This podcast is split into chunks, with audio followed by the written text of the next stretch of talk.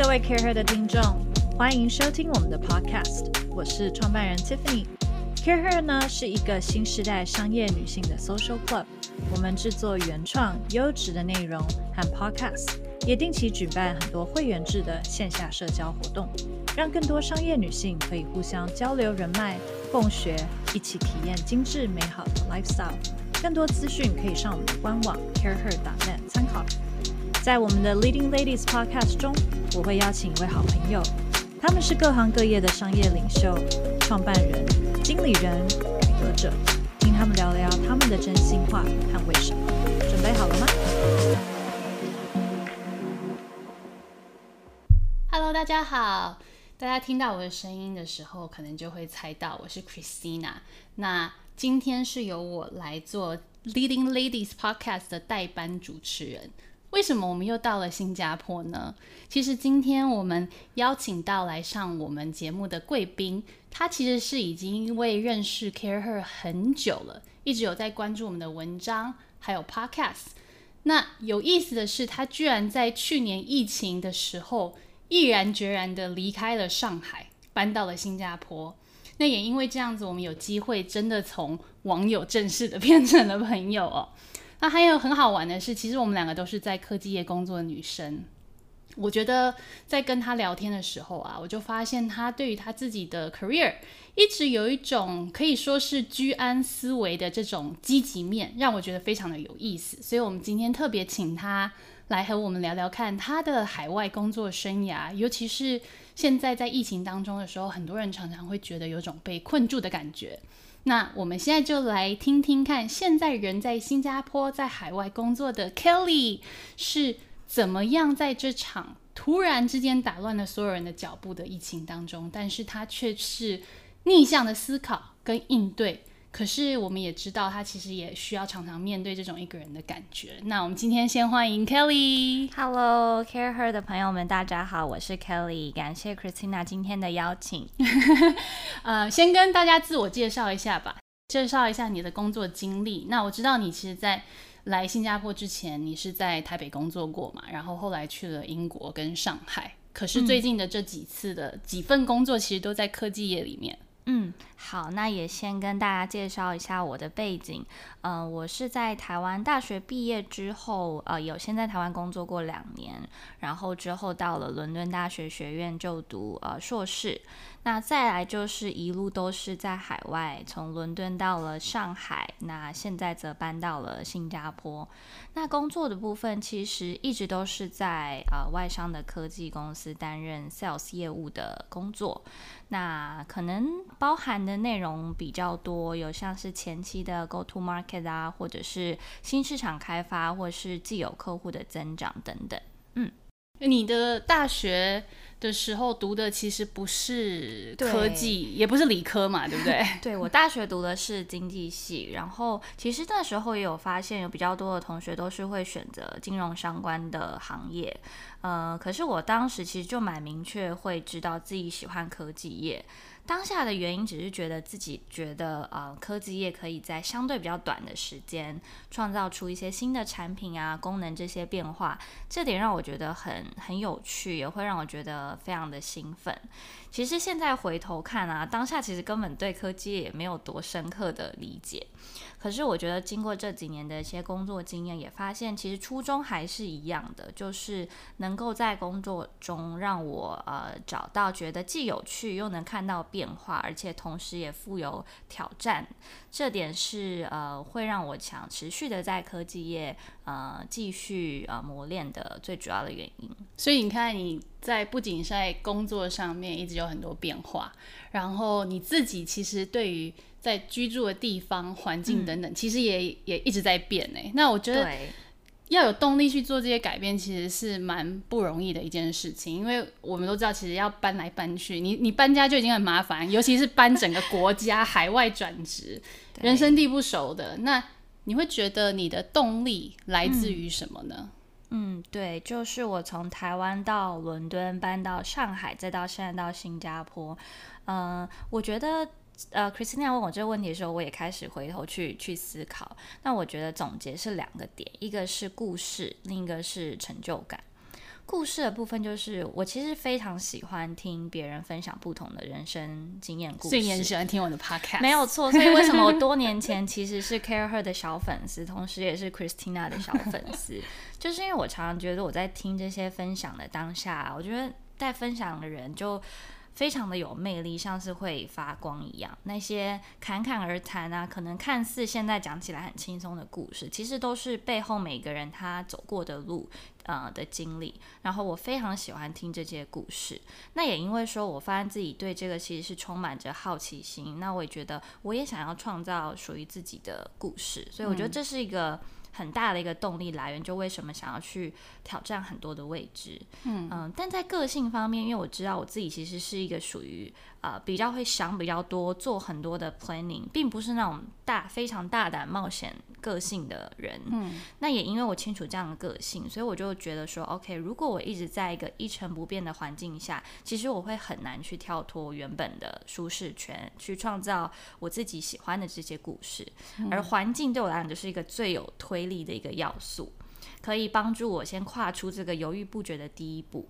那其实只要跨出这一步之后，我知道我自己一步一步其实都可以走得很好，嗯、然后我就可以好好的享受，就是透过城市的变化、环境的变化来啊、呃、去享受这个体验新事物的呃感觉，以及第二点刚刚提到，就是这个过程当中一定会有很多的。困难点，嗯，但是你一步步克服之后的那个成就感，其实是会上瘾的，对，所以我觉得在未来也会持续，可能是用不同程度或者是不同的形式继续下去，就是这些改变的这些动力。好啊，那所以我们今天就要来听听看你自己为自己谱写的一个故事是什么样的一件事情。这样，Kelly 其实是一直在微笑，有点害羞，不过没关系。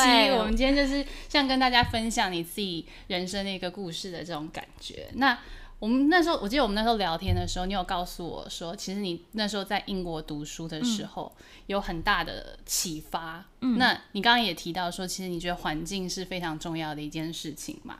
那你觉得它带给了你什么样的影响，或者说这当中有什么故事是你觉得很有意思的？嗯，我觉得确实，呃，在伦敦的那一年多的时间对我有很大的影响。那我觉得这是要从当时的状态可以跟大家分享。嗯、呃，我在去伦敦之前是在台湾工作两年，那那其实是我第毕业后的第一份工作。是一份是非常好的呃这种 training program，那可以让我在职场上能力快速的成长，包含像有好几个月其实是要在美国受训，然后也有机会直接可以参与很多 high level，我觉得非常难的一个新鲜人可以参与的专案的谈判啊运作等等。嗯、那我觉得也因为是因为第一份工作，相信大家就会比较容易。呃，会有这种求好心切的心态。嗯、那我自己发现，在那两年当中，我是不断的在追赶可能老板、公司或者是这个环境设定的目标。那就能力来说，确实是成长很多，吸收到很多。嗯、但是从心态上来说，其实有一点点迷失在是别人给你的呃目标跟成功的定义。嗯、心心是有一种觉得好像被被掏空的那种感觉。对，所以呃结束那两个工作之后，到了英国，我发现拿掉呃那一些所所谓工作上的 KPI，我才真正有意识的去开始审视说，哎，那我到底想要的呃生活是什么？嗯，那我觉得伦敦对我来讲最大的魅力就是，它是一个会不断的提醒你呃生活的重要性，以及你对你自己自我意识的这个重要性。嗯，是因为。周遭的人吗？还是是怎么样？嗯、对，我发现很有趣，就是因为其实像我定义的生活，嗯，我会自己觉得是，其实是你有意识的去思考你自己喜欢什么东西。嗯，那这个喜欢的东西其实是非常在你的生活周遭，就是你感官面的。比如说，你会发现，你会开始注意到你自己喜欢的是怎么样的呃室内设计，你喜欢的音乐是怎么样，你喜欢的香气是什么，你喜欢吃的东西是什么。嗯、那有了这个很明确的喜好之后，你会开始去思考，那我怎么样去实现自己的喜好？我自己发现，那好像我是从在那一年开始，我才开始对于自己想要的生活有想法，然后你才会进一步的去思考。这么实践。所以它是有点像你一个认识自己，去思考自己喜欢的，对，再把它 incorporate 到你自己生活当中的一个过程。我觉得是很好沉淀的一段时间，然后也借由那一年时间，嗯、呃，你可以比较明确的知道你下一步其实想要的是什么。那再投入职涯的时候会更加的呃清晰。对、嗯，那还有什么是？你觉得在伦敦的时候，它可能带给了你什么样其他的养分吗？嗯，就是我相信这点就比较老生常谈，其实就是世界观。但这个确实是给我蛮大的呃冲击，就是会发现以前在台湾的时候，不管是一些比较。国际新闻、啊，政治或者是一些比较跨领域艺术的东西，跟你的生活其实是很切割的。你可能是要刻意的去呃创造，或者是刻意的去参与。但在伦敦的时候，你会发现那是生活的一部分。不管是跟朋友可能会很容易的谈论到耳濡目染，或者是说文化本身是。呃，看展、啊，艺术表演这些在，在在伦敦是一个不需要很奢侈的条件，你就可以得到这些养分。所以我觉得这些东西在耳濡目染之下，也让自己有更宽广的一些呃想法，包括说你会更加了解不同背景的人、不同文化，你会更加 appreciate 这些东西。那就长远来说，其实我觉得都是很重要的养分。嗯，OK。我觉得你刚刚提到的这个很很有意思的是说，我想再深入聊。你刚刚有提到这种模板，还有这种在台湾的时候，你甚至觉得有点格式化的那种感觉，就很多东西已经僵化，甚至是一条已经大家好像帮你写好的一条路一样。所以我觉得你现在好像比较会想要去活出自己的一些方式跟自己的想法。那你觉得？给我们设限的其实是环境比较多呢，还是我们自己？嗯，呃，我觉得其实是环境跟自己的设限都有，但是对于每个人来说，其实这两者的程度不太一样。而且这两者的比重，呃，我认为也是会随着时间变化的。嗯，比如说我自己来说，近几年会越来越发现，受到外在环境声音影响的时候呢，比起刚开始工作的时候是越来越少。因为在刚开始工作的时候，你还没有时间或去清楚的去想说到底自己真正重视的是什么，所以就很容易直接会受到环境啊、社会、公司、老板给你的这个模板的影响，就觉得说应该就是这样，那也一心的只想要往前冲，去证明自己是符合这个模板的。但当你可能呃随着你的体验变得更多，看的也更多，你开始懂得回头检视一下，去了解自己的想法，其实相对的就会减少这个模板对你自己的影响。嗯、呃，我觉得不可能完全不被影响，但是会变成说我可以去控制的程度，嗯、掌握度更高。嗯，所以就等于说慢慢的更调强了你自己的颜色，在你的故事当中挥洒你自己的一些想法。这样对，是的。OK，那接下来我们来聊聊说，我们这几年在上海工作，现在到了新加坡，我想在海外生活应该蛮辛苦的。那而且一开始有说到说，你去年在换工作的时候搬到新加坡来，嗯、你不仅仅就是换，真的就是整个拔起来就跑到这边来了，而且这又是在疫情当中做这件事情的。其实过去我我在过去这一年当中有听到蛮多朋友。嗯因为生活是不等人的嘛，所以他们就也是毅然决然就决定要换工作或者什么的。和我们聊聊这些经验吧。你觉得这个 onboarding 的过程当中有没有什么不一样？嗯，其实像换工作或是换国家，对很多人来说，其实在都蛮常见。但就是说，加了疫情这个变因之后，都会变得更加的复杂。我觉得也是很特别的一个经验。嗯，像当初在去年的时候，第一个困难点就是在我拿到新加坡现在这份工作的 offer，我记得应该就是大概过了两天吧，新加坡这边就宣布封城。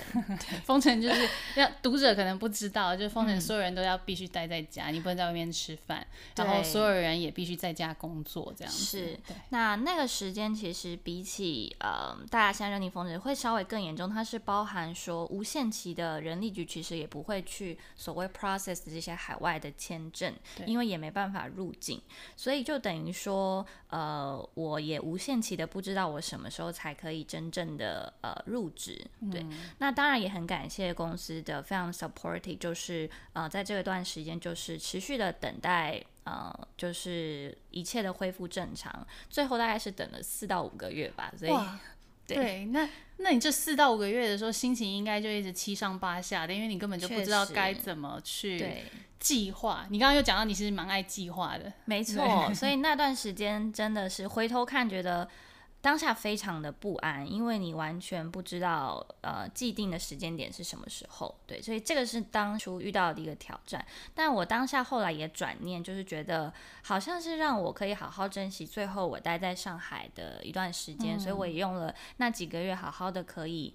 嗯，刚好那时候在上海疫情也控制的比较好，所以有机会可以多跟朋友啊、呃、多相处，然后好好的感受一下自己在这个城市最后的几个月的时光。所以后来转念之后也觉得没有那么差。嗯嗯嗯，所以就是看你自己心里怎么想，怎么去 prepare 自己，然后怎么去对待可能生活当中碰到的一些困境，这样子。是的。另外一个也想要可以跟大家分享，就是在这一年半，就是很多海外，嗯、呃，包括可能台湾都开始有所谓 work from home 这样的模式。对，当你换工作的时候，你就会要面临到你是在一个 work from home 的状态下去入职。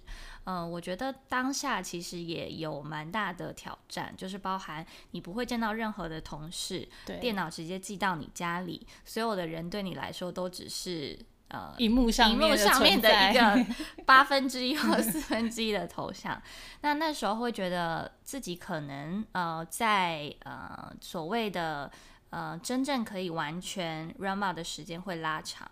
对，那我觉得可以给大家一些建议，就是包含说可以多主动的去找同事啊，不同的 cross functional 能做一些 one on one。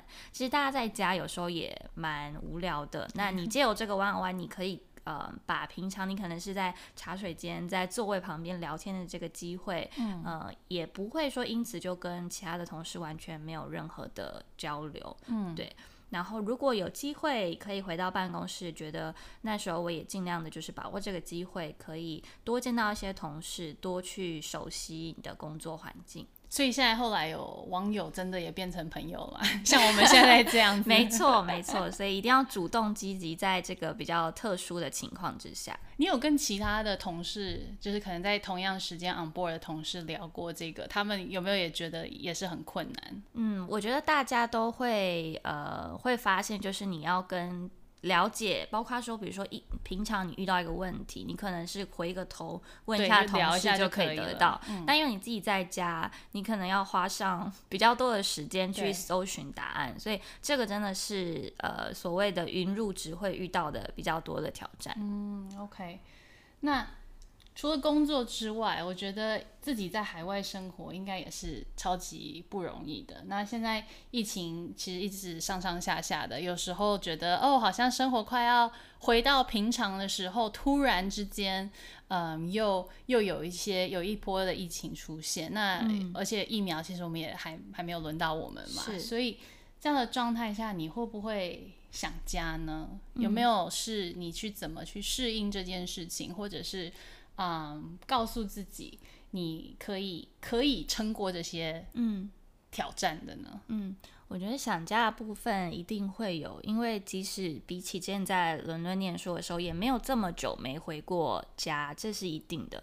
但我后来想想，就是嗯，其实对于适应新的环境跟建立的生活，对我一来说一直不是很。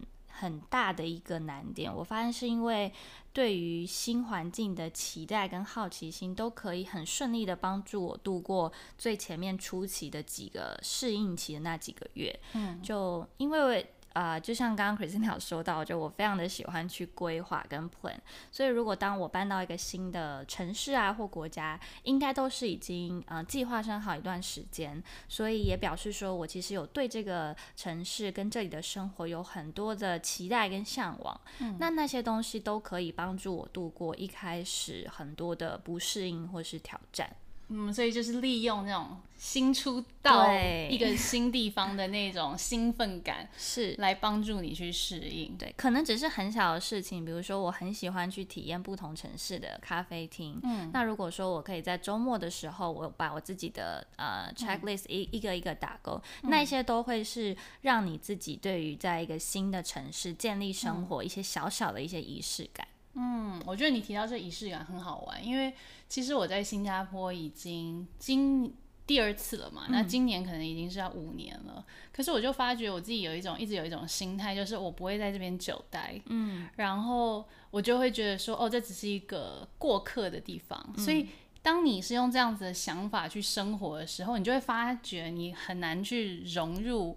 当地的一些状况，或者是你就觉得反正你总有一天也会离开，嗯，你有没有这种感觉呢？因为我觉得你也一直在往不同的地方跑。嗯，我觉得我也是，但因为好像还没有一个明确的答案，说最后你会想要定居在哪里，嗯，所以心态上面一直会觉得每一个地方其实都会变成是你很重要的一部分经历，嗯，所以。我是会还蛮享受住在每一个城市，呃，不同的感觉，不不敢说是完全的多融入，可是我会觉得那就是生活的一部分。嗯，好好玩哦。那其实有些时候我也会在想说，你自己有觉得你有什么样的，有没有发现自己的哪些能力，是他真的帮助你新到一个地方之后，你可以快速，就像你刚刚讲，建立自己的生活，然后去 explore 新的东西。你觉得这是一个什么样的能力，去让你可以做这些事情呢？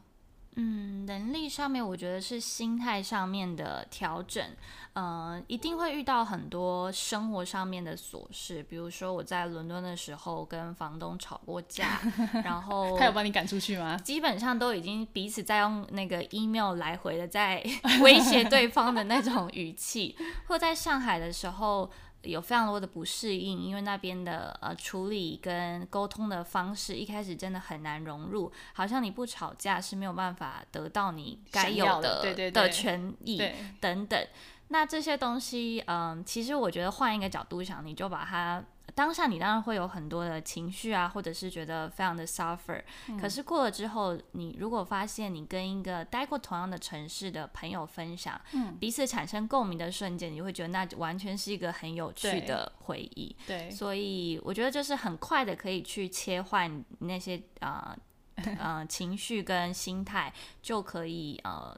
就是减少掉很多那些前面的呃困难的时间，像 Kelly 就可以常常跟我聊说，我们现在每次在新加坡出门，我只要三分钟就开始暴汗，对，他就会取笑我。Christina 就三分钟可能是极限，需要进到有冷气房的地方，走在阳光下这样。我也不知道为什么我要住在新加坡，如果我这么 怕热这样。但我也觉得很好玩，是我觉得尤其是在我也是因为一直不断的跑到不同的地方以后，然后在做了很多次这样的事情之后，我就突然发觉我对自己有一种自信心了。嗯。因为一开始几次，一开始一两次的时候，你会觉得哦，我可能就是刚好很幸运，然后就是就适应了这样子。可是。嗯我后来发觉啊，就是当我多做几次，然后每一次都哎，其实很快就融，没错，很快就可以上轨道，我就反而觉得说，我对自己开始有这种适应新环境的能力，而觉得啊。我现在不知道以后会怎样，但是我相信我一定会 figure out 的这种感觉。没错，我也很敲，就是很想敲完 Christina 赶快录她的下一集 podcast，大家都在等续集。好，那我们来聊聊说，因为其实，在 CAREhER 我们就一直有在讨论 support net 这件事情。那，嗯，你有觉得你自己的 support net 是什么吗？是什么支持着你？嗯，我觉得这问题很有趣。嗯、呃，我觉得一部分，嗯、呃，家人还是一定都是心中很重要的一块，嗯、但可能在你的日常生活、工作、生活面上面遇到的一些挑战啊、困难，嗯、呃，通常会比较多的会是跟呃既定的几个朋友去做分享。嗯，那我觉得 support net 很重要的是，它呃可以帮助你去呃消化掉你可能当下的那种。情绪面的东西，因为我相信，呃，大部分的人其实你过了情绪那一关，我们其实都是有能力可以把你遇到的一些困难跟挑战处理好。嗯、所以朋友这一块其实就是让你可以有一个呃宣泄的出口。对。那当你过了之后，你会发现你自己是可以一步一步的把、嗯、呃现在遇到的问题跟挑战把它解决掉的。嗯，所以像朋友就是有接住你这种情绪，对情绪面的作用，对。在 OK，很棒。那呃，所以那你现在经历过了台湾啊、上海、英国，还有新加坡这几个，其实都还蛮不太一样的文化。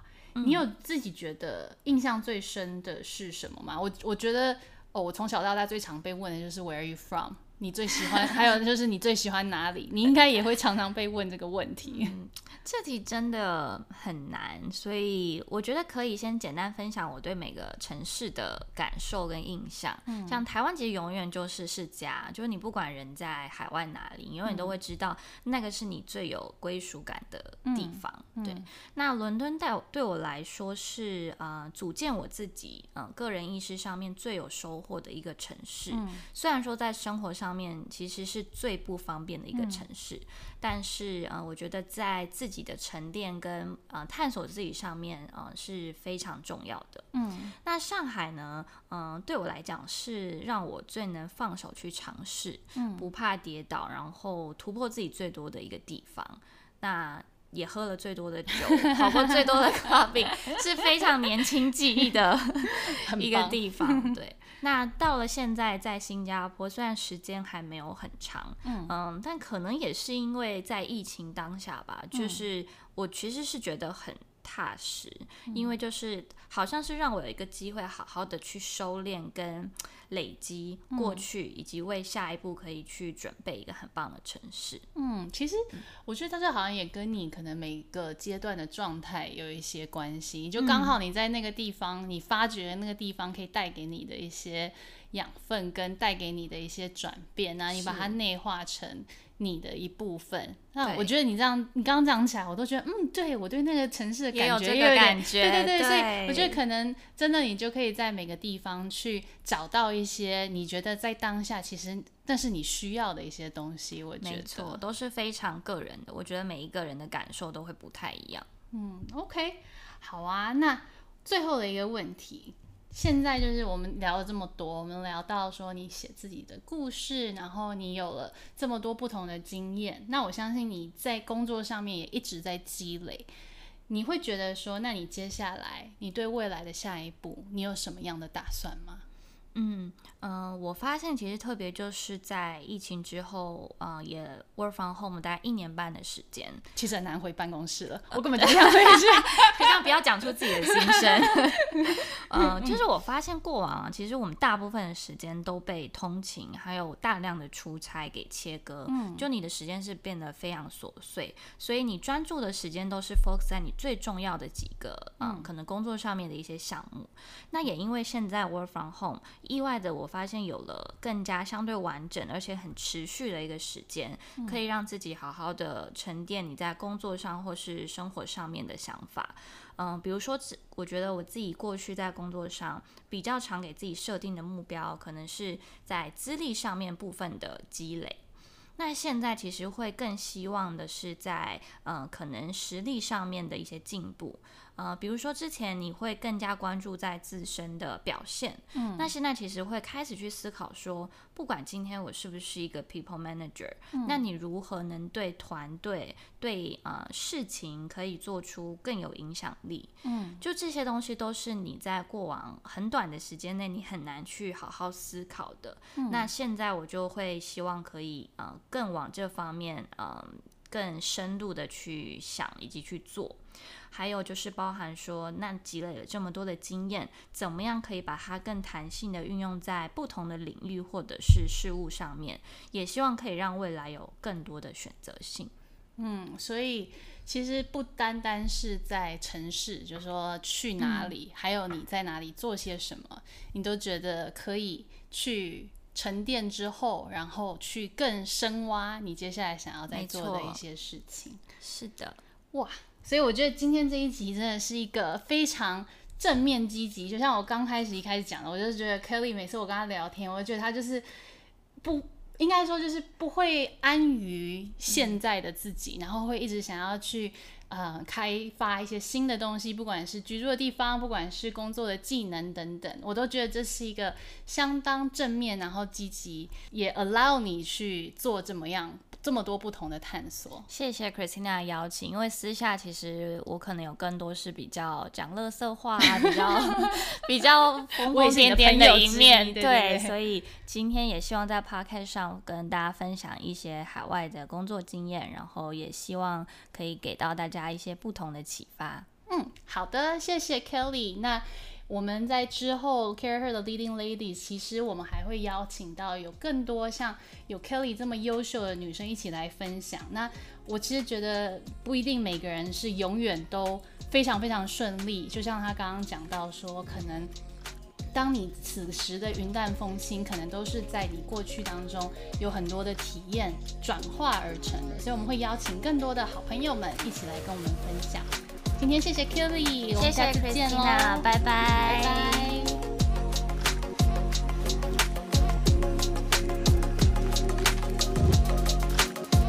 大家喜欢我们的 Podcast 吗？欢迎大家帮我们在 Apple Podcast 上面评分并留言，更可以分享给适合的好朋友听哦。